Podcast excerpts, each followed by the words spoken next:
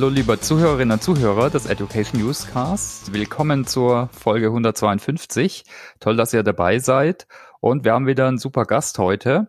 Äh, schon der zweite Science Slammer. Dazu nachher auf jeden Fall mehr. Äh, und zwar den Johannes. Johannes hatte unter anderem äh, einen Science Slam auf dem Subtraining Forum vorgetragen. Da ging es um Pommes und Empfehlungsalgorithmen. Da kommen wir nachher vielleicht auch nochmal dazu. Und wir wollen auch so ein bisschen über Cloud sprechen, aber auch über Lehre. Da hat der Johannes äh, Schildgern übrigens auch einen, auch einen Preis gewonnen. Alles klar, aber, ich möchte jetzt gar nicht zu viel Worte verlieren. Johannes, willst du dich einfach kurz mal vorstellen? Was war denn so deine Reise bis jetzt? Ja, hallo, danke, dass ich hier sein darf. Ja, ich bin Johannes Schildgen, ich bin Professor für Datenbanken und Big Data Analytics seit letztem Jahr, also jetzt, ich komme ins vierte Semester, kann man so sagen, äh, an der OTH Regensburg. Davor habe ich bei Exasol gearbeitet, dem analytischen Datenbankmanagementsystem und ähm, ja, davor habe ich in Kaiserslautern promoviert. Science Slams mache ich seit oder eigentlich während meiner Promotionszeit schon immer.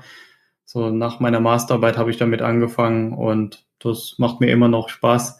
Jetzt zu Corona-Zeiten ist natürlich alles ein bisschen schwieriger, aber wie wir auf dem äh, Subforum gesehen haben, geht das auch, kann man auch mal virtuell machen. Können wir auch in die Show Notes linken, ne? Vielleicht auch gerade ein Science Slam zum Thema Pommes und Empfehlung. Ja. Das ist auf jeden Fall äh, unterhaltsam, kann ich nur jedem empfehlen. Christoph, willst du anfangen? Ja, gerne. Ich fange gerne an. Ähm, auch von meiner Seite nochmal herzlich willkommen, Johannes. Ich freue mich auch, dass du da bist. Und ähm, ich sitze ja hier in Hamburg. Von daher fand ich es ganz schön ähm, oder überraschend, als ich ein Video mit dir in der Hamburger U-Bahn gesehen habe was man ja gar nicht so ähm, direkt mit der Frage Pommes zu Pommes ähm, verbindet, aber war dann sehr erhellend und sehr unterhaltsam. Ich fand's total klasse. Also du lehrst nicht nur Informatik, äh, wie gesagt, äh, in Regensburg, sondern auch manchmal in der Hamburger U-Bahn. Das finde ich schon mal hervorragend. Aber generell im Bereich der Informatik, was sind denn, wenn wir mal ganz von oben draufschauen, im Moment die aktuellsten oder wichtigsten Themen aus deiner Sicht in der Informatik, vielleicht auch im Vergleich zu deiner Studienzeit, weil es gibt ja auch immer so, ja, so Themen, die lange vor sich hin wabern in eher so einer Bubble, wie zum Beispiel künstliche Intelligenz. Da sind die Grundlagen ja schon lange gelegt. Aber irgendwann ist es dann jedem bekannt und ein anderes Thema ist ja das mit der Cloud, worüber wir heute sprechen wollen. Was siehst du da im Moment so ganz vorne? Ja, erstmal cool, dass du das, das mit der Hamburger U-Bahn äh, dir angeguckt hast. Das war ja eine lustige Aktion. Ich bin immer gern bereit für äh, so, so Dinge, die nicht üblich und alltäglich sind. Und als dann da eine Anfrage kam, einen Vortrag in der U-Bahn zu machen vor nicht vielen Leuten, also das waren, wie viel passen in einen Wagen? 30 Leute oder sowas und dann bei der nächsten Haltestation auszusteigen und im nächsten, in, in, am nächsten Bahnhof in den nächsten Waggon zu gehen und da vor 30 anderen Personen und das dann ganz äh, sechs Mal hintereinander, immer der gleiche Vortrag, das war schon eine lustige Sache. Cool. Ist ein bisschen wie Musik machen in der U-Bahn, ne? genau, die Ukulele, die hatte ich ja immer dabei, die musste mit. Genau. ähm, aber zu deiner Frage mit den ja, ich nenne es immer Buzzwords. Also das sind, äh, ganz oben steht immer das Buzzword Digitalisierung. Ich weiß gar nicht, ob man das vor, vor 20 Jahren schon so genannt hat. Ich glaube schon, aber jetzt mittlerweile äh, hört man nichts anderes mehr. Digitalisierung ist wohl das, wo jeder sagt, das machen wir auf jeden Fall und da sind wir vorn mit dabei und das ist das Top 1 äh, Wichtigste, was im Unternehmen und Bildungssystem und Regierung und überall gemacht werden muss. Aber unter Digitalisierung fallen ja diese ganzen Themen, wie du jetzt sagst, ähm, künstliche Intelligenz. Das ist schon sehr alt. Vielleicht nicht ganz so alt ist die Blockchain-Technologie. Da ähm, sagen auch viele Unternehmen, oh, das müssen wir unbedingt machen. Der, der Zug, der darf nicht ohne uns äh, abfahren. Da müssen wir mit aufspringen, obwohl keiner weiß, was das überhaupt ist und obwohl es für viele einfach überhaupt nicht relevant ist. Also diese ganzen Buzzwords, da muss man auch erstmal schauen, was bringt das einem jetzt wirklich? Also muss man wirklich in die Cloud gehen? Da ist für viele die Antwort vielleicht ja, weil dann spart man sich ganz viele äh, eigene Ressourcen, man gibt vieles ab, man spart sich Probleme, spart sich Personen, die ähm, sich um Rechenzentren und so kümmern. Man, man gibt vieles ab. Ähm, die, die Probleme, die man damit einkauft, sollten mit bestimmt äh, vielen auch bekannt sein. Also das sind so viele Themen, wo man abwägen muss, was es einem letztendlich bringt.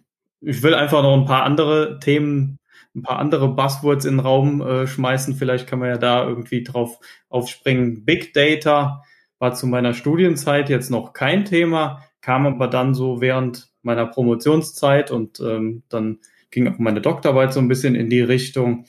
Da wurden die ganzen Sachen, die seit den 70er Jahren im Bereich Datenbanken gemacht wurden, einfach nochmal wieder gemacht. Jetzt halt hm. äh, in einem neuen Kontext, Big Data. Aber da hat man wieder bei Adam und Eva angefangen und da hat man dann überlegt, wie joint man denn jetzt so große Datenmengen, die in so einem Hadoop-Cluster oder sowas sind. Dann wurden plötzlich Join-Algorithmen wieder, äh, kamen wieder hoch. Das äh, wurde das letzte Mal gemacht äh, in dem großen Stil, ja, 1970 oder so mit mhm. Beginn von SQL. Also da kommen die Themen einfach immer wieder. Genau, da, also da aus der Informatik-Sicht sind da echt richtige Evergreens dabei, aber bis sie dann so ihren Weg finden, dass sie äh, an die breite Öffentlichkeit durchdiffundieren, ist es ja oft auch ein langer Weg. Und genauso äh, war es, glaube ich, auch bei der Cloud und den Voraussetzungen für die Cloud und das Cloud Computing, zum Beispiel das Internet und eine digitale Verbindung aufbauen, war vor 25 Jahren noch meistens über ein Modem, vielleicht schon über ISDN möglich, aber es war halt sehr langsam. Man konnte nur relativ wenig Daten hin und her schieben in relativ kurzer Zeit und es war auch noch teuer. Heute ist das Problem weitestgehend aus der Welt geschafft. Also die Datenverbindungen sind da und sie sind auch relativ zuverlässig. Somit ist, glaube ich, eben ein großer Treiber, wie du es auch schon gesagt hast, bei der Digitalisierung das Cloud Computing. Wie würdest du das vielleicht jemandem erklären, der gar nicht so genau weiß, was sich dahinter verbirgt. Das ist ja oft so ein, ja, wie der Name schon sagt, so ein bisschen nebulöser Begriff. genau, also als ich, sagen wir mal, 15 war oder sowas, glaube ich nicht, dass ich den Begriff Cloud mal gehört habe. Aber ich wollte mir eine Webseite machen, also habe ich mir irgendwo für 69 Cent im Monat einen, einen Webspace geholt, wo man HTML-Dateien, PHP-Skripte und vielleicht eine kleine MySQL-Datenbank ablegen konnte. Und äh, man musste irgendwo eine E-Mail-Adresse haben, damit man E-Mails dann empfangen kann, web.de, GMX, äh, was auch immer. Und um genau zu sein, ist das schon die Cloud. Also das erste, was ich genannt habe mit dem Server, ist Infrastructure as a Service. Ich miete mir eine Infrastruktur, einen Webserver. Ja, das könnte man vielleicht schon Plattform as a Service nennen, weil ich da sehr eingeschränkt bin. Ich kann selber die PHP-Version nicht updaten. Da kümmert sich der Betreiber drum. Aber wenn ich mir einen V-Server oder einen Managed Server hole, dann habe ich äh, mir einen Infrastructure as a Service geholt. Da bin ich in der Cloud obwohl ich damals gar nicht wusste, was die Cloud überhaupt ist. Mhm. Und das mit dem E-Mail-Service, GMX, web.de, da habe ich Software as a Service benutzt. Also da bin ich dann plötzlich auch ein Cloud-Nutzer, weil jemand anderes eine Software irgendwo installiert hat, irgendwo deployed hat. Der kümmert sich drum und ich nutze die einfach nur. Ich bin einfach nur Nutzer dieses E-Mail-Programms oder dieses äh, Google Docs oder ähm, irgendwelchen anderen Tools, die halt im Browser laufen, die ich mir nicht mehr herunterlade, wie man es mit Word oder sowas macht, sondern wo ich einfach das nutze, was jemand anderes irgendwo schon eingerichtet hat. Bringt Vorteile, bringt Nachteile. Ja, ich finde auch immer ein schönes Beispiel ist ja ähm, Musik, die es ja heute als Cloud-Service gibt, den man ähm, umsonst kriegt gegen Werbung, sagen wir mal so, oder für den man bezahlt, den man abonniert. Und man muss sich da eben nicht mehr um die ja, physikalische Organisation seiner Musiksammlung kümmern, sondern das ist alles irgendwo. Man weiß nicht genau wo, aber das passiert von selber und man baut sich eine Playlist und die hört man dann, konsumiert man. Und man muss sich auch nicht mehr drum kümmern, dass die ganzen Musikstücke, die man über die Jahre so gesammelt hat, auch ähm, immer auf der aktuellen Festplatte, auf dem aktuellen Rechner sind, den man selber hat und dass nichts verloren geht oder wenn der Rechner mal kaputt geht, dass dann alles weg ist. Aber das ist auch äh, eben ein Thema, die Sicherheit. Wie würdest du das denn bewerten? Sowohl, dass der Service da ist, also so wie, also on-premise, also würde ja bedeuten, das Gegenteil von der Cloud, ich habe hier meinen Computer stehen auf dem Tisch, da habe ich mein Programm drauf laufen, mit dem ich was schreibe zum Beispiel und dann tippe ich da Sachen ein und schreibe das und ich bin dafür verantwortlich, dass alles läuft. Zumindest denke ich das. Wenn mein Computer kaputt ist, dann bin ich vielleicht schon nicht mehr selber verantwortlich, sondern dann muss ich mich kümmern, dass ich jemand finde, der das macht. Und es läuft ja so viel dann im Hintergrund ab. Wie würdest du das bewerten? Welche Rolle spielt das? Das ist ein extremer Nachteil von diesen Cloud-Streaming-Diensten, den du da gerade genannt hast. Hm. Wenn man mal zurückdenkt, man kauft sich eine Kassette oder eine CD oder eine Schaltplatte und hat seinen äh, seine Stereoanlage, die in der Lage ist, genau diese drei Medien abzuspielen. Und das, dann habe ich die Wahl. Ich kaufe mir dieses Stück auf CD, ein anderes kaufe ich auf Vinyl, und, äh, dann habe ich noch ein paar alte Kassetten und das kann ich abspielen. Heute muss ich mich entscheiden. Mhm. Schließe ich das Abo bei Spotify ab oder schließe ich das da ab? Diese Mischung ist enorm schwierig mittlerweile geworden, weil erstens man hat keine Lust, zwei, dreimal diese 10 Euro im Monat zu bezahlen. Mhm. Muss dann also vielleicht auch ein Trade-off eingehen, dass man sagt, okay, dass äh, diese Band oder diese Stücke sind auf dieser Plattform nicht vorhanden, dann kann ich die einfach nicht mehr hören oder sowas. Also ist mir jetzt mhm. ähm, nicht so oft passiert, aber äh, kann ich mir schon vorstellen, dass irgendwie äh, manche dann sich so ein bisschen ausgegrenzt sind. Doch ist mir schon passiert. Ich habe so eine CD und die habe ich nicht bei Spotify gefunden. Mhm. Dann habe ich die auch nicht mehr gehört, weil na klar, ich habe die noch auf CD, aber dann ja, selbst wenn ich die digitalisiert habe in MP3s, der Aufwand dann in ein anderes Programm umzuswitchen, wenn man sonst alles in Spotify hat, das macht man dann einfach irgendwann nicht mehr. Also die Musikindustrie, das ist auch äh, bewiesen, da gibt's äh, Literatur drüber, die hat sich auch verändert. Stücke werden kürzer, weil mittlerweile verdient man bei Spotify und anderen Diensten pro Stream. Und wenn ich ein Zwei-Minuten-Stück habe, dann verdiene ich doppelt so viel, wie wenn ich ein Vier-Minuten-Stück habe, weil von meiner Band doppelt so viel in gleicher Zeit gehört werden kann. Und äh, deshalb hat sich Musik verändert kann man natürlich sagen, okay, Musik hat sich damals auch verändert, wo es Radio gab, da sollten die Stücke auch kürzer sein und sowas, aber das ist äh, schon faszinierend, was das alles mit uns macht. Mhm. Zu deiner Sache mit der Sicherheit, klar, ich habe die Stücke nicht mehr lokal, ich habe die irgendwo gespeichert.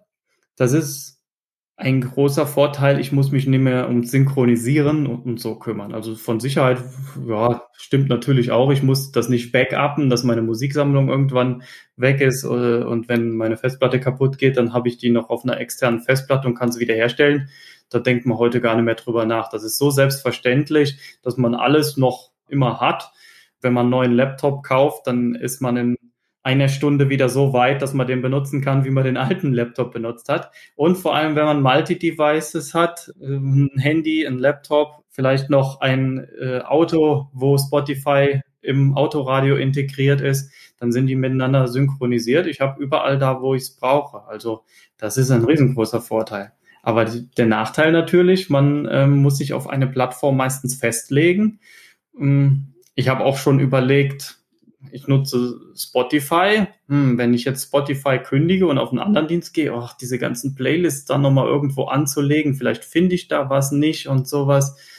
Das ist ein, also das nennt man Vendor-Login. Also man hat sich einmal für den Anbieter entschieden mhm. und ähm, der Aufwand, um wieder rauszukommen, der ist so groß, dass man dann gerne sagt, ach nee, ich lasse es einfach so. Es ist so schwierig, Daten zu migrieren und sowas. Und äh, wenn man so in die Cloud schaut, das gibt's überall. Also ich kenne ähm, Nutzer von AWS, die haben irgendwann ihr komplettes Data Warehouse und andere Datenbanken in die Cloud geschoben. Und ähm, Amazon hat ein relativ raffiniertes Preismodell. eingehender Traffic ist schön billig, ausgehender Traffic ist schön teuer. Das heißt, wenn die Daten da einmal drin sind, ist es einfach enorm teuer, sich die wieder zu holen.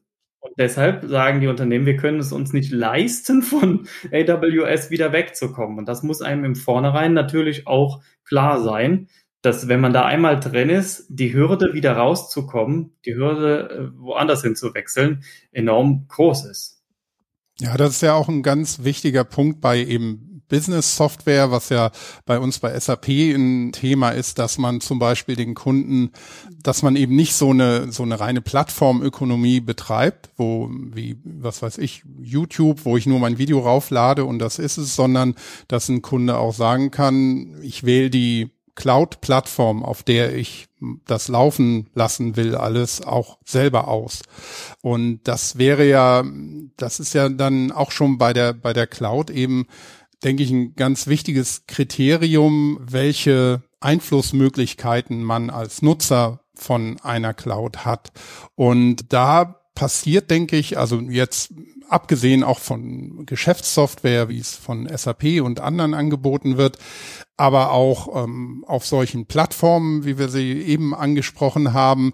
Podcasten ist, glaube ich, im Moment ein ganz spannendes Thema, weil der Markt, man weiß noch nicht, wo er hingeht, aber es ringen ja anscheinend doch so ein paar Plattformanbieter darum, da so eine Vormachtstellung zu haben, wo man dann in genau die gleichen Probleme läuft, dass man eventuell bei Spotify, bei Apple und bei anderen noch irgendwie seinen Account haben muss oder sogar bezahlen muss, ähm, im aufwendigsten Fall. Wo meinst du denn, geht die Entwicklung bei äh, Cloud und Plattformen generell in der nächsten Zeit so hin? Ich finde es interessant, dass du Podcast angesprochen hast, weil das meiner Meinung nach voll aus der Reihe springt. Hm. Da gibt's keine zentrale Plattform. Genau. Die Sache Geld spielt bei Podcasts nicht so eine große Rolle wie bei YouTube, Spotify, hm. also Musik und ähm, ja, anderen Medien, Büchern, Hörbüchern, Podcasts, da läuft vieles einfach noch ungeordnet und chaotisch. Hm. Wer einen Podcast startet, der benutzt gerne irgendeinen Dienst, der verbunden ist mit verschiedenen Plattformen, sodass jede Episode automatisch auf Spotify, iTunes, wo auch immer erscheint und von einer möglichst breiten Masse gehört werden kann.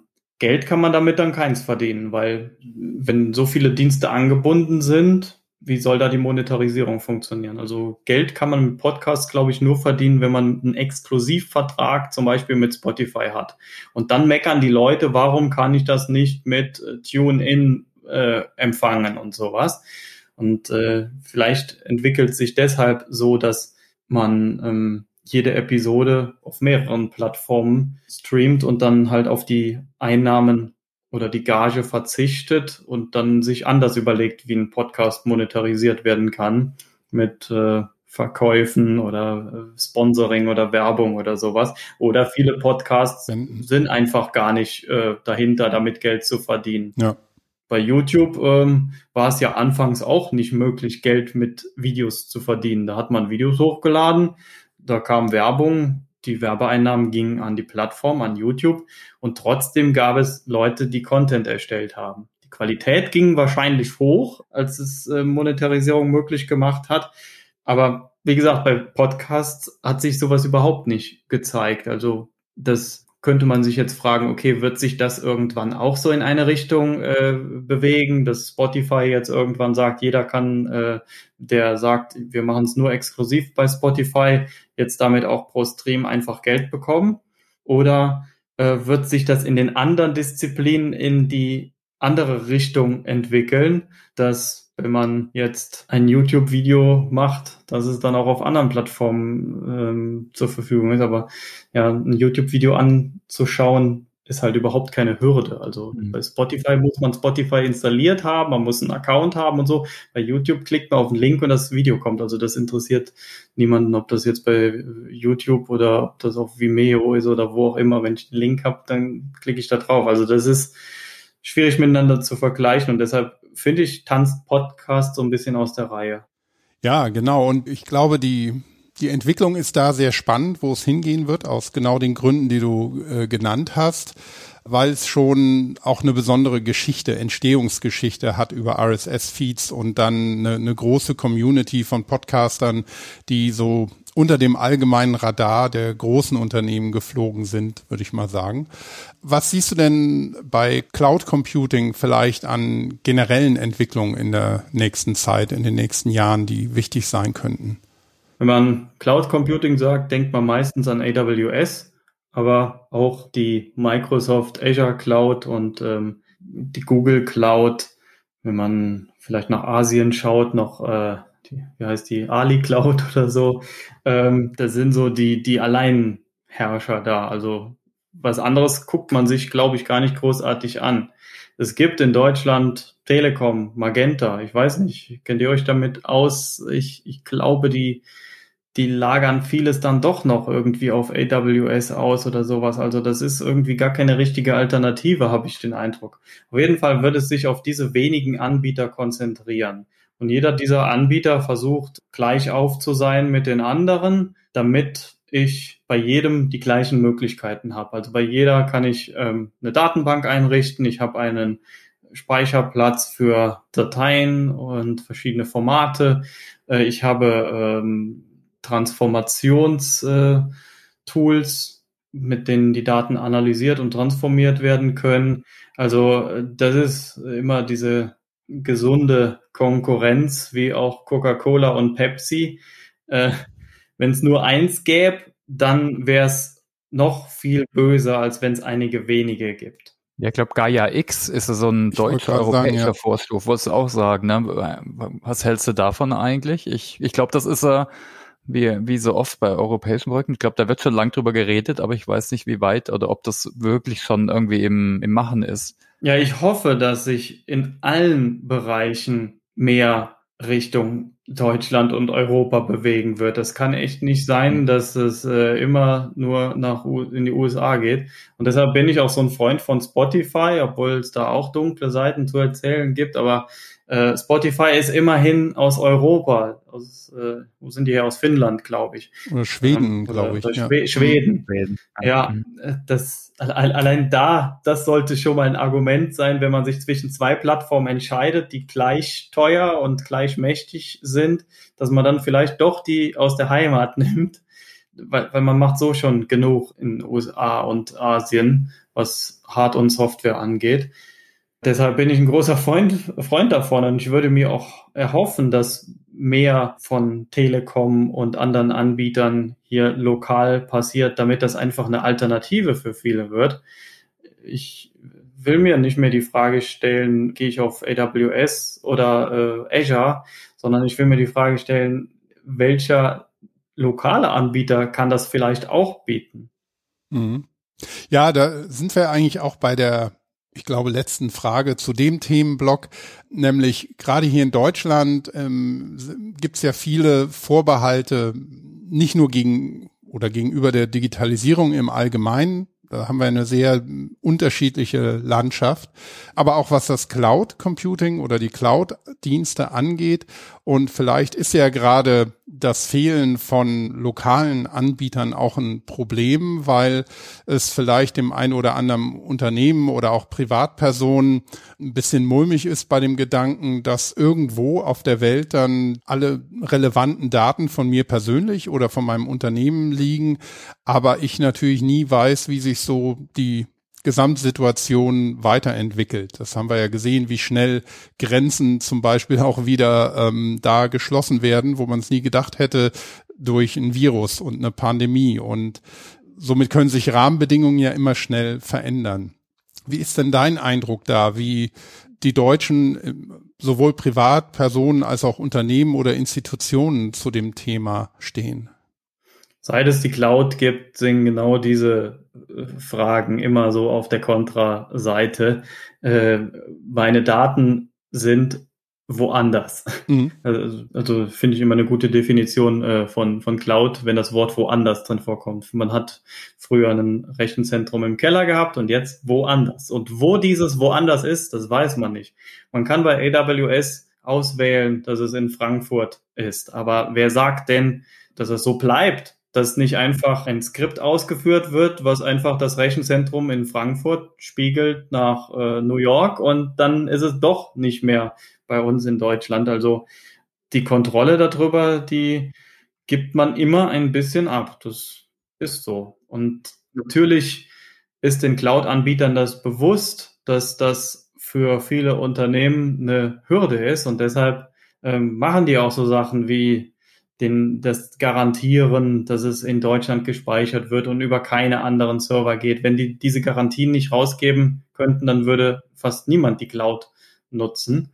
Aber hundertprozentig Weiß ich nicht, ob man das sagen kann. Das könnte man, glaube ich, auch noch nicht mal sagen, wenn es ein deutscher Anbieter ist. Aber dann wäre man auf jeden Fall schon mal ein bisschen weiter, weil man dann schon mal weiß, okay, hier kann nicht irgendein US-amerikanisches Gesetz jetzt plötzlich beschließen, dass äh, die Regierung äh, der USA ähm, auf alle Daten Zugriff bekommt oder sowas. Was man natürlich immer machen kann, ist mit Verschlüsselungen arbeiten, dass man sagt, ähm, das, was da drin liegt, ist wertlos, wenn ich den Schlüssel nicht habe oder den Schlüssel nicht kenne. Ist ein schwieriges Thema.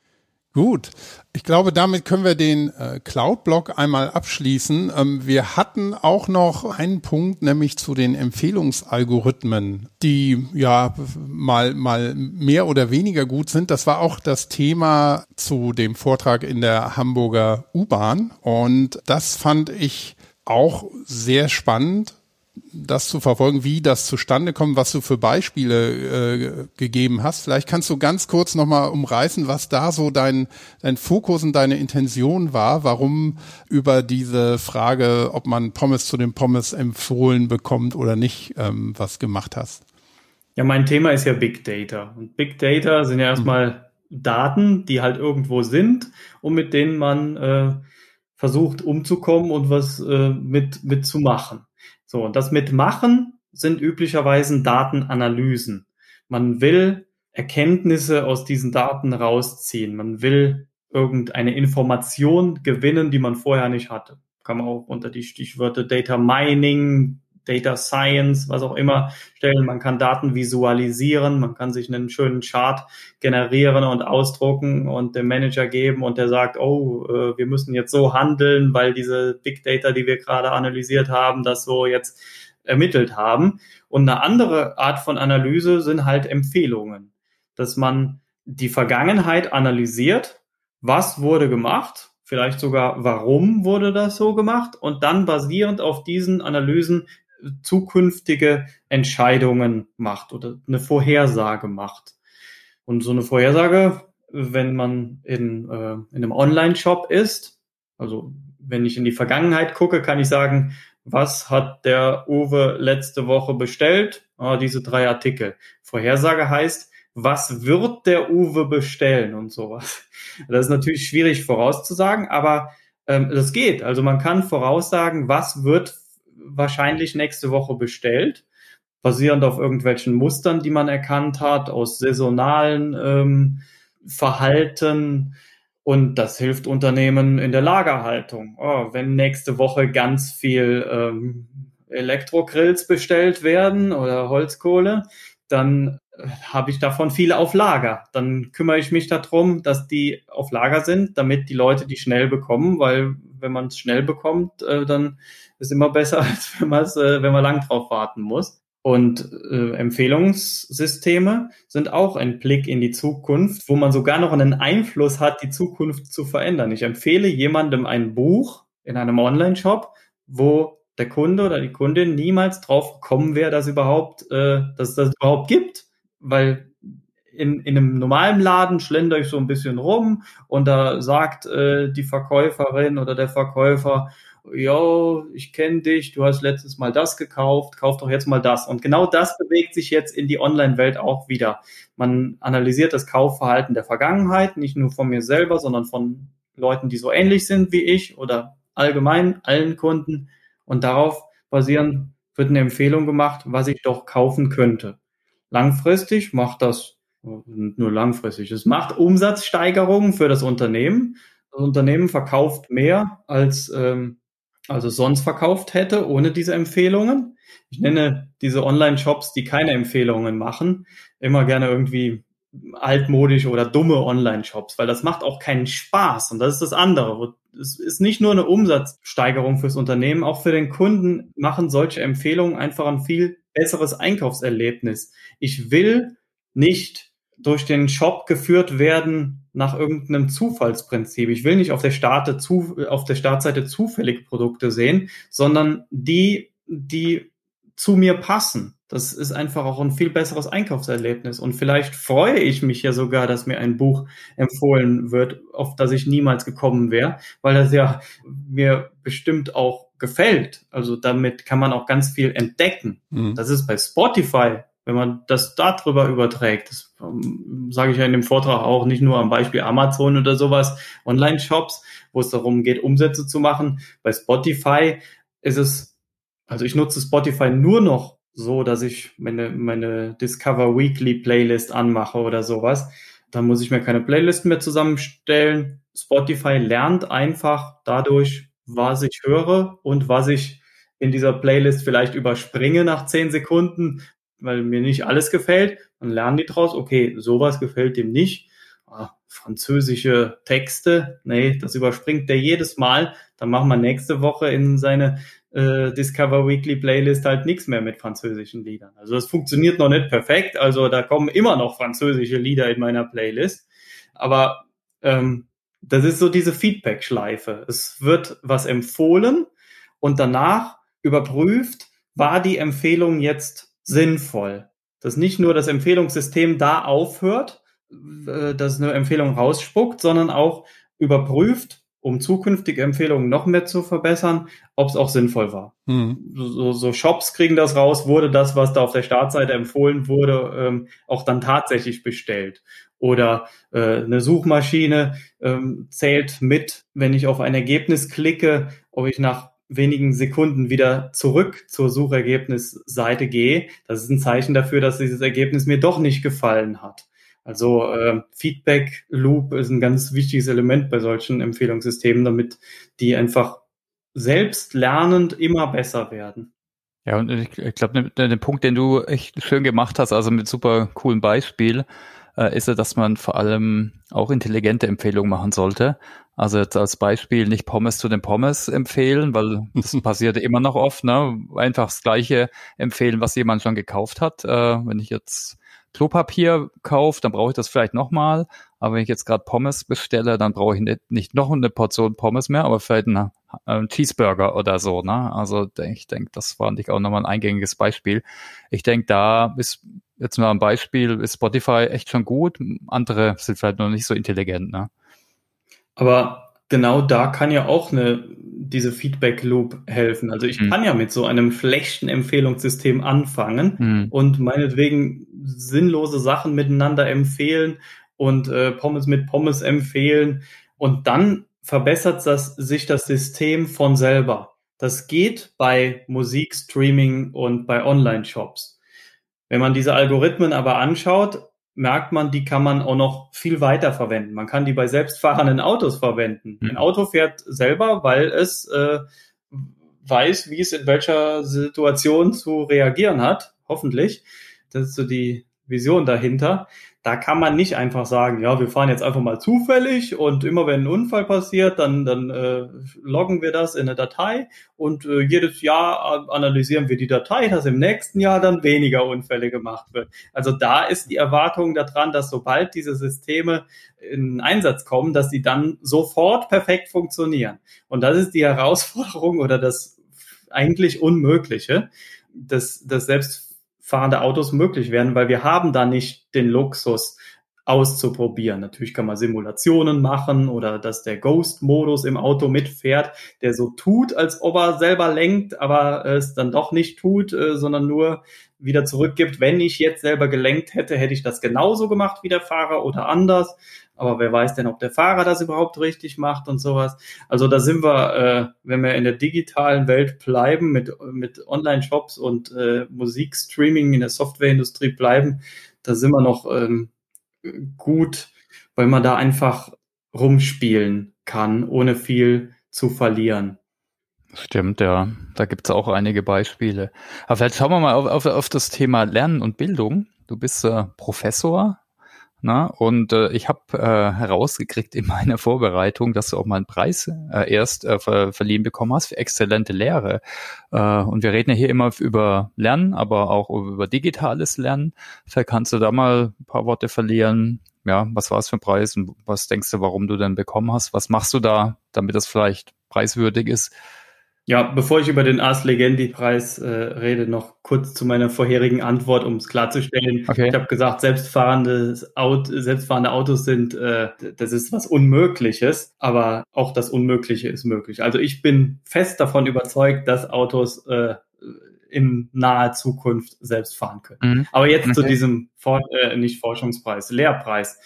Ich bin Professor geworden, weil mir Lehre Spaß macht. Auch davor in meinem Job ähm, im Datenbankunternehmen Exasol war ich Trainer. Also ich habe das Datenbanksystem nicht selber weiterentwickelt und war auch kein ähm, direkter Nutzer davon, sondern habe den Kunden Trainings angeboten. Und Lehre macht mir immer viel Spaß. Ich habe auch E-Learning aufgebaut, eine E-Learning-Plattform aufgebaut, also Videos aufzeichnen macht mir Spaß. Und als ich dann Professor geworden bin, ging Corona los. Und wo das hieß, wir machen keine Präsenzvorlesungen, wir machen alles digital, dann war ich vorbereitet darauf, weil ich habe die letzten Jahre nichts anderes gemacht als äh, Videoschnitt, Software äh, mir rausgesucht, mir Skills angeeignet, mir Kurse äh, durchgearbeitet, Literatur zu Videos machen also ich war bereits so weit, wo die anderen Dozenten vielleicht erst heute sind oder so, nach drei Semestern äh, digitaler Lehre. Und das hat mir Spaß gemacht, ähm, da, damit direkt anzufangen. Live war auch neu für mich. Also wovon ich nie so richtig Freund war, dass ich so ein Training oder eine Vorlesung so über, über Zoom oder sowas halte. Also man, man, man klickt auf Verbindung starten, Mikrofon unmuten und hält dann einen Vortrag mit Screensharing und sowas. Das machen die meisten aber so, weil das das Einfachste ist. Ich, mhm. ich, mir hat das alles nicht so Spaß gemacht, weil Zoom und Microsoft Teams und andere ähm, Videotelefonie-Tools, die sind dafür gedacht, um, um mit Leuten zu reden, um eine Konferenz zu machen, um vielleicht ein Seminar zu machen für eine Vorlesung habe ich das von Anfang an nicht als geeignetes Medium gefunden. Können andere so anders sehen. Ich habe für mich entschieden, ich mache meine Vorlesung auf YouTube. Ich kann dadurch dann die Leute nicht sehen, aber das ist mir dann auch klar, dass ich die nicht sehen kann. Die anderen Kollegen von mir, die beschweren sich, die Studenten, die haben die Kameras immer aus. Die kommen in meine Vorlesung und ich sehe nur schwarze Kacheln beim Zoom. Ich sag jedes Mal, mach die Kamera an. Das machen dann zwei, drei von den 100 Leuten. Mhm. Also ganz ehrlich, ich würde die Kamera auch nicht anmachen, wenn ich in der Vorlesung bin, wo ich einfach nur zuhöre und konsumiere. Ich mache die Kamera an, wenn ich der bin, der was zu sagen hat. Und deshalb habe ich da volles Verständnis dafür, dass die Leute die Kamera nicht anmachen, wenn sie eine Vorlesung schauen. Und deshalb habe ich mich für YouTube entschieden. Ich streame auf YouTube. Ich habe da Live-Quizzes, damit die Leute, die live zuschauen, einen Vorteil haben und direkt mit äh, Umfragen mitmachen können. Ich ähm, habe den Chat nebendran, so dass eine Frage gestellt werden kann. Dann habe ich so ein Tool, das mir diese Frage dann aufpoppen lässt, so dass die im Bild dann ist. Und solche Kleinigkeiten, die habe ich halt, äh, das macht mir Spaß äh, so, so, zu entwickeln und das kam mega gut an. Also da haben die Studenten äh, total viel Spaß dran gehabt und das war für die eine ganz andere Art von Vorlesungen, als sie sonst gewohnt sind. Ähm, und ja, zusammen mit anderen Dingen, weil mir Lehre halt, wie gesagt, so viel Spaß macht, ähm, wurde mir dann halt dieser Ars Legendi Fakultätenpreis verliehen. Also ich glaube, es ist nicht nur wegen dieser Corona-Semester, äh, Sache mit E-Learning, ähm, aber auch. Aber ich habe ja auch Lernspiele entwickelt, also dass man ähm, die Sprache SQL mit einem Spiel lernt. Das habe ich schon vor ein paar Jahren gemacht. Oder dass man ähm, die Sprache SQL mit einem Hörbuch lernt. Ich wollte immer ein Buch schreiben, aber es gibt schon so viele Bücher. Was es nicht gibt, ist über Programmiersprachen und Datenbanksprachen Hörbücher. Und deshalb ähm, habe ich mir jetzt so das Ziel gesetzt, äh, bis ich in Rente gehe, über alle möglichen Informatikthemen ein Hörbuch rauszubringen. Also Sprachkurs SQL ist draußen. Im Moment arbeite ich an der englischen Version. Wenn die fertig ist, dann irgendwann Sprachkurs Java. Und dann werden wir sehen, wie sich das weiterentwickelt. Auf jeden Fall macht mir sowas immer total viel Spaß und das wurde dann halt auch gelobt und ausgezeichnet. Ja, cool, Hörbücher. Wir sind ja Audio-Fans, ne, als Podcast-Fans. Ja, ich da auch. Wird das eigentlich super. ich cool. auch. Also ich höre so viele Hörbücher. Ich höre mehr Hörbücher, als hm. ich Bücher lese, weil man halt, wenn man im Auto ist, beim Putzen ist und sowas, da hat man die Zeit dazu. Beim Buch muss man sich exklusiv Zeit nehmen. Hast du vielleicht noch ein paar Tipps und Tricks für Menschen in der Lehre? Also was ich jetzt raushöre, ich meine, Spaß ist immer hilfreich, ne? wenn man selber Spaß hat. Interaktion habe ich rausgehört. Leute einbinden. Ist das vielleicht auch was Spielerisches machen? Hast du sonst noch Tipps vielleicht? Das Schwierige ist, dass ich mit meinen verrückten Methoden, glaube ich, ein bisschen alleine da stehe und das ist nicht jedermanns Sache. Also ich verstehe absolut, dass, dass viele andere anders lehren als ich. Ich bin, ich kenne auch keinen anderen, der eine Ukulele äh, in einem Vortrag einsetzt. Ähm, ähm, das ist, also jeder muss so seinen Stil erkennen und da das Beste draus machen. Also sich für jeden Lerninhalt, den es zu vermitteln gilt, überlegen, wie vermittle ich den am allerbesten. Ja, wenn man das macht, dann macht man schon mal vieles richtig. Und äh, dazu zählt halt auch möglichst viel Interaktion machen. Weil wenn man nie interagiert mit Leuten, sondern immer nur erzählt, dann ähm, geht die Konzentration runter, das ist bewiesen, das haben wir alle schon erlebt. Also das ist dann einfach sehr schwierig zu folgen. Aber ich gucke auch immer gerne auf äh, Vorbilder, an die man vielleicht nicht so direkt denkt, wenn man an Lehre denkt. Vorbilder wie Comedians, die man sich im Fernsehen anguckt oder eine Doku, eine Dokumentation zu irgendeinem Thema, die dauert auch manchmal eineinhalb Stunden. Da ist keine Interaktion dabei. Ich gucke das nur an, äh, ich konsumiere nur. Und ähm, das ist faszinierend, wie solche Macher von Dokumentationen oder Comedians auf der Bühne das schaffen, dass man da eineinhalb Stunden zuhört. Und da muss man jetzt schauen, was guckt man sich da ab, so dass auch eine Vorlesung oder ein Training oder eine andere Art von lehren, dass die Leute da auch so dabei sind. Hast du da ein, zwei, die dich beeinflusst haben? Was Heinz Zielmann oder waren es andere? Die Comedians oder was? Äh, nee, von Doku, aber beides, vielleicht auch Comedians, ja. Ich habe da keine konkreten jetzt in Erinnerung, aber äh, mhm. ja, ja, ich war halt mal äh, live bei ähm, Johann König dabei. Also der würde mir jetzt einfallen und sowas. Aber äh, man kann auch andere nennen. Also das, ich denke, man, man versteht, dass, dass diese Leute halt über eine längere Zeit ein Publikum wach halten können, als es jetzt äh, ein, ein Dozent normalerweise tut. Ein Comedian schafft es vielleicht dadurch, dass er die Leute zum Lachen bringt, aber eine Doku eben nicht. Also es ist nicht nur der Humor. Ja, cool. Also guter Tipp auf jeden Fall für alle.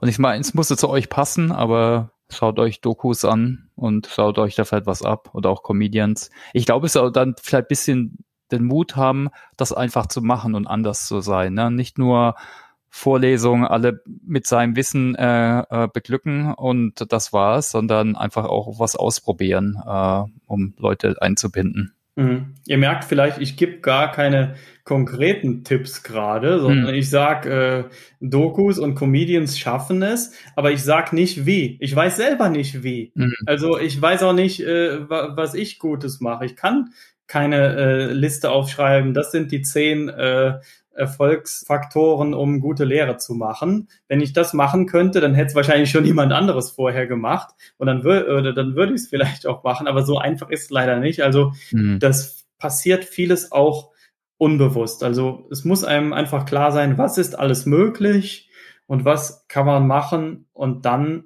drauf los. Okay. Ja, wir haben eine Rubrik in unserem Podcast, wo wir immer noch ein paar persönliche Fragen stellen. Da würde ich jetzt einfach mal gern äh, drauf übergehen. Äh, das sind drei, vier kurze Fragen. Und weißt du da die eine oder, and, eine oder andere Antwort? Das erste geht zu Lernnarrativen. Also was sind deine Glaubenssätze wenn du das Thema Lernen, Lehre, Bildung hörst? Ja, es gibt ja eher negative, also wenn es geht natürlich positive, die sammeln wir, aber es gibt so viel Negative, ne, mit dem Nürnberger Trichter und dem Hänschen und was auch immer, aber. Ja, sowas habe ich immer gehasst. Ja. Ich habe ja so viele Pädagogik-Seminare und Didaktik und so gemacht.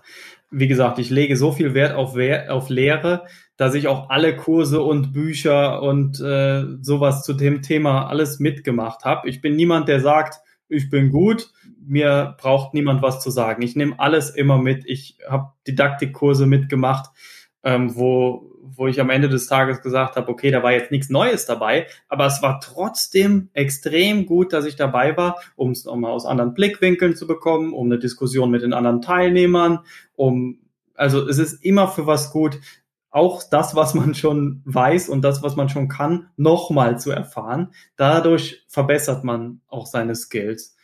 Durch ein erstmaliges mitkriegen, lernt man vielleicht die Skills, erlernt man und danach verbessert man sie. Aber was da immer so mit diesen pädagogischen Modellen und Publikationen über äh, Theorien, wie Lernen in unserem Kopf passiert und Lerntypen und sowas, das ist nicht so meins. Also äh, das, das ist gut, dass das analysiert wird. Ich verstehe auch den Sinn dahinter. Ich äh, mache auch viele Dinge, um Heterogenität in der Gruppe anzugehen, dass nicht jeder ein gleiches Wissen hat, ein gleiches Vorwissen hat, dass jeder ein bisschen unterschiedlich lernt und sowas.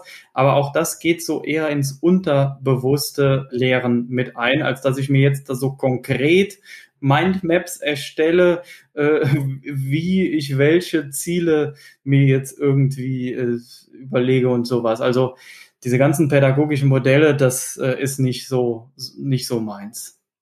Ja, ich habe mal aufgeschrieben, äh, alles mitnehmen, andere Blickwinkel anschauen, äh, verschiedenes ausprobieren, waren jetzt mal so ein paar Stichworte. Und vielleicht auch seiner Intuition ein bisschen vertrauen, ne? Mm, ja. ja. genau. Intuition das auch noch. ja. Äh, und was sind denn deine Lieblingslernhacks? Also wie lernst du selbst gut? Ist ja jeder bei jedem ein bisschen anders, ne? Was nicht nur fürs Lernen gilt, sondern allgemein so Arbeiten, konzentriertes Arbeiten, da hilft mir ein Timer zu stellen. Also ich denke, in der heutigen Zeit wird man so viel abgelenkt von allem Möglichen. Äh, allein durchs Handy äh, hat man unendlich Möglichkeiten, abgelenkt zu werden. Und äh, was mir einfach hilft, ist einen Timer zu stellen. Da reicht, je nachdem, was das für eine Aufgabe ist, schon 15 Minuten. Ich bin zum Beispiel im Moment gerade Klausuren am Korrigieren. Das ist jetzt, äh, die sind jetzt letzte und vorletzte Woche geschrieben worden und äh, die müssen jetzt korrigiert werden. Und das ist eine sehr zeitintensive und ja, ätzende Arbeit da stelle ich mir einen Timer, 15 Minuten, und in den 15 Minuten korrigiere ich und in den 15 Minuten mache ich nichts anderes, was nichts mit dem Korrigieren zu tun hat. Wenn ich denke, boah, ich habe keine Lust mehr, dann gucke ich auf den Timer, oh, es sind ja nur noch drei Minuten oder nur noch sieben Minuten oder nur noch zwölf Minuten. Das schaffe ich. Und wenn die vorbei sind, dann reagiere ich erst auf das Vibrieren des Handys, was äh, ich mittendrin bewusst ignoriert habe.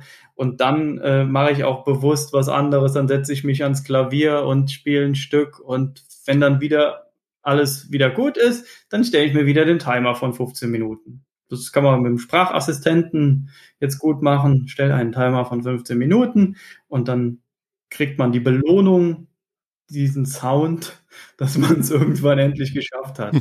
Das kommt äh, von der sogenannten Pomodoro-Technik. Die ist aber viel strikter. Hm. Ich glaube, da geht es darum, also Pomodoro, die Tomate in der Küche, die man so aufdrehen kann, so ein Timer.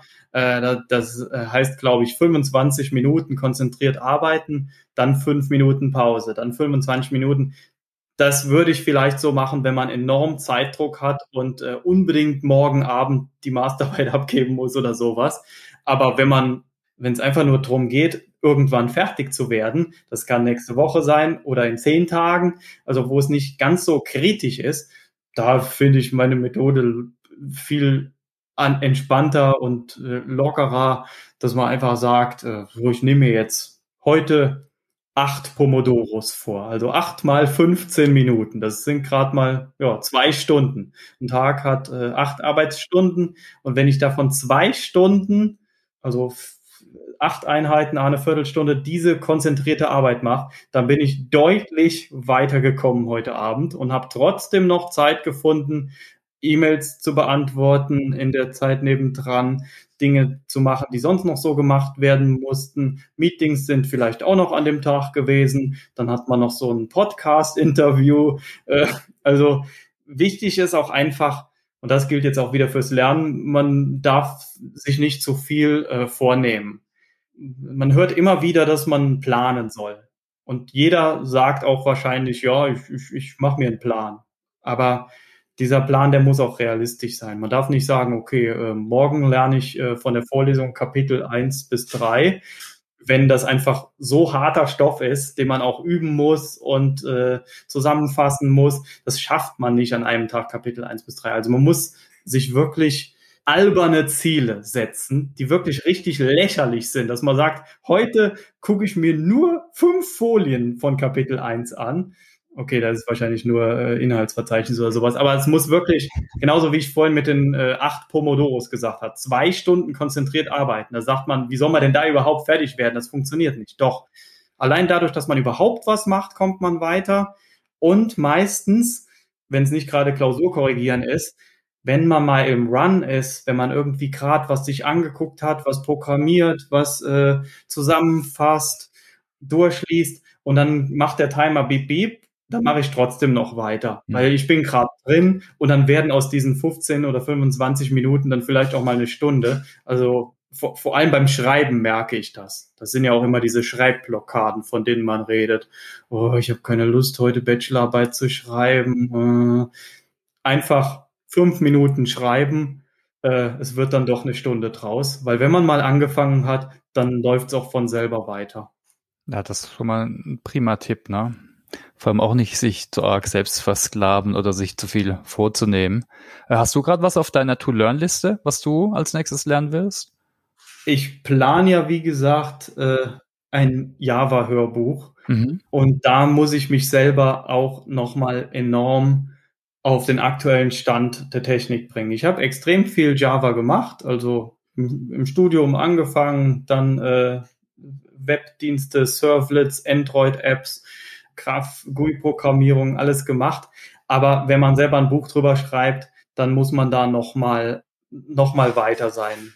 Deshalb habe ich vor drei Monaten oder zwei Monaten die Java-Zertifizierung nochmal mitgemacht, um da einfach auf den aktuellen Stand zu kommen. Und äh, da muss ich auch noch und kann ich auch noch und will ich auch noch vieles weitere angucken, damit äh, ja das Buch nicht einfach nur von irgendjemandem geschrieben ist, sondern auch von jemandem, der da sich auch deutlich intensiv mit beschäftigt hat. Okay, cool, danke. Genau, äh, jetzt kommen wir zur letzten Frage. Und zwar hast du vielleicht noch irgendwelche Tipps für die Zuhörer? Also wie hältst du dich up to date, ist die Frage. Na, kannst du da irgendwas empfehlen, jetzt im Bereich Informatik, Cloud, was auch immer? Mir fällt noch gerade was ein zur vorherigen mhm. Frage, okay. passt aber auch dazu. Ein bekannter Professor von mir hat mal gesagt, wenn ein Professor was Neues lernen will, hält er eine Vorlesung drüber. Mhm. Das ist ja genauso, wie ich gerade mit dem, mit dem äh, Java-Hörbuch gesagt habe. Ich will ein Buch schreiben, also bin ich gezwungen, mich darauf vorzubereiten. In, in der Schule und in der Uni hat man äh, sich Dinge detailliert angeguckt, um ein gutes Referat zu halten, um auch Fragen beantworten zu können, die dann nach dem Referat so gestellt wurden.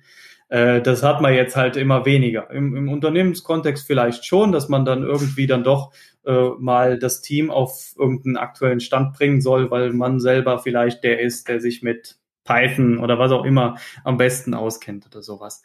Aber das äh, kann man halt nicht, äh, ja, das kann man nicht planen wie bildet man sich weiter? Also es gibt mittlerweile so viele Online-Kurse, manche kosten, manche sind kostenlos und die kann man einfach mitmachen. Also da haben sich so viele Leute Gedanken gemacht. einen guten Kurs zu machen, genauso wie sich Leute Gedanken machen, ein, Buch zu schreiben. Und äh, das ist einfach und war schon immer Gold wert. Wie viel Arbeit in, in so einen Kurs oder ein Buch geflossen ist, das kriegt man dann einfach so zur Verfügung. Und das muss einem mal klar werden, was, was das eigentlich wert ist. Genauso auch eine Vorlesung. Wie oft ist man in eine Vorlesung gegangen und hat äh, nicht zugehört und geschlafen. Und wenn man sich mal überlegt, Moment mal, ich höre gerade von einer großen Person irgendwas, die dafür sehr viel Geld bekommt. Und das kriege ich sogar jetzt kostenlos mit. Das sollte man mitnehmen. Also das muss einem auch mal klar sein, dass da viel reingeflossen ist.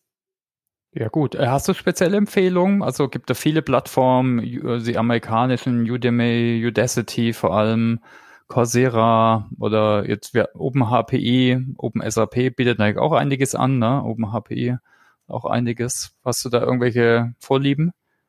Das ist Geschmackssache und hängt vor allem auch davon ab, wie sehr man auch englische Vorlesungen, englische Videos sich angucken will. Mhm. Also ich gucke mir gern englische Lernvideos an, aber wenn es was auf Deutsch gibt und das dann auch gut gemacht ist, dann finde ich die einfach angenehmer zu konsumieren. Aber das ist mhm. meine persönliche Sache. Also ich höre auch lieber deutsche Hörbücher. Freunde von mir hören die gleichen Bücher im Original auf Englisch ist einfach, äh, jeder ist da ein bisschen verschieden. Und deshalb finde ich auch OpenHPI so toll, weil da vieles auch auf Deutsch drin ist. Es gibt einfach alle Themen, es gibt einfach unendlich viel zu allen Themen und da muss man sich irgendwelche Kriterien setzen, was für einen Kurs, was für ein Buch wähle ich denn jetzt?